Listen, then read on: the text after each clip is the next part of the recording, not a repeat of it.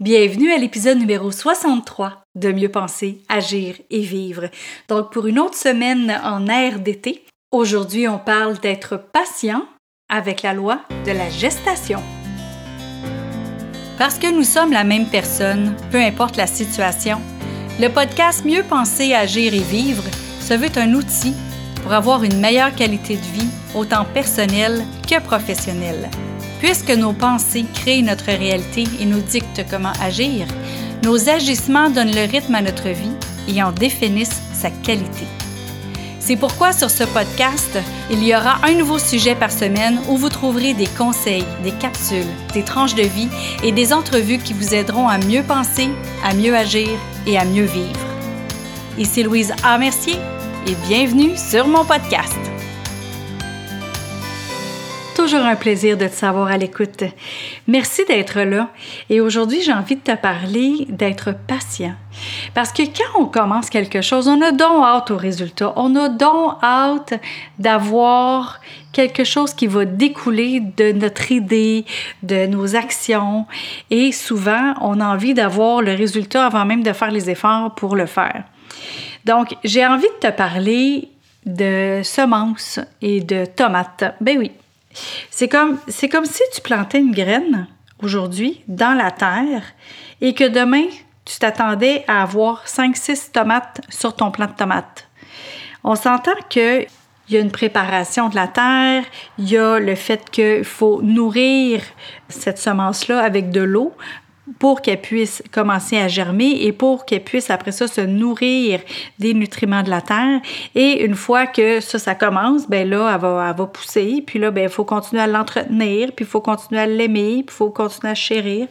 Puis il faut s'attendre à ce que ça va prendre plusieurs semaines avant de pouvoir avoir le fruit de nos efforts. Donc, pouvoir cueillir finalement les, les fruits ce qui arrive, c'est qu'on est vraiment impatient et on veut tirer sur le plant pour qu'il pousse.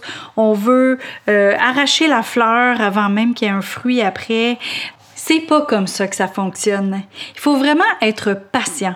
Il faut nourrir, il faut chérir et aussi il faut faire avec les obstacles. Les obstacles ici, dans ce cas-là, ce seraient les mauvaises herbes ou ce seraient les rongeurs qui viendraient manger notre plante tomate.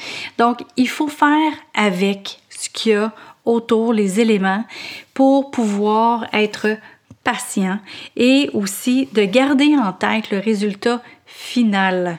Et quand on a le résultat final de ce qu'on veut obtenir, on est capable d'être patient, on est capable aussi de comprendre qu'il y a un processus. Ça s'appelle la loi de la gestation. Donc, c'est comme un bébé aussi. On a beau vouloir avoir un bébé dans deux semaines, et ça prend neuf mois. Fait que c'est la loi de la gestation pour n'importe quel projet. Donc, quand on commence à avoir une idée en tête, oui, il y a certaines idées qu'on peut faire arriver plus rapidement que d'autres.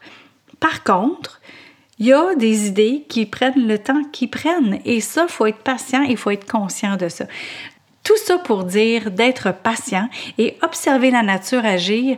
Il y a eu le printemps qu'on voit, tout est retardé. En plus, les, les, les pousses, les semences, tout, tout pousse plus tard cette année. Tout est supposé d'être un peu plus en avance que qu'est-ce que c'est là. En fait, c'est en retard même cette année. Donc, il faut être patient et laisser les choses comme il se doit par rapport à, au temps que ça prend donc à la gestation que ça prend. Donc, je vous souhaite une belle fin de journée, puis on se parle bientôt. Merci. Bye bye. Vous avez aimé cette émission du podcast Mieux penser, agir et vivre? Partagez-la et aimez-la.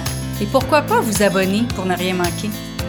Parmi ceux qui auront laissé un commentaire, il va m'arriver d'offrir des billets pour un événement public, un livre ou un outil qui pourrait vous être utile.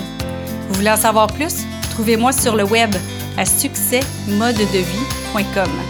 Vous y trouverez les informations sur mes conférences, ateliers ainsi que tous les liens vers les réseaux sociaux. Au plaisir de vous y retrouver, je vous souhaite une belle journée et à bientôt!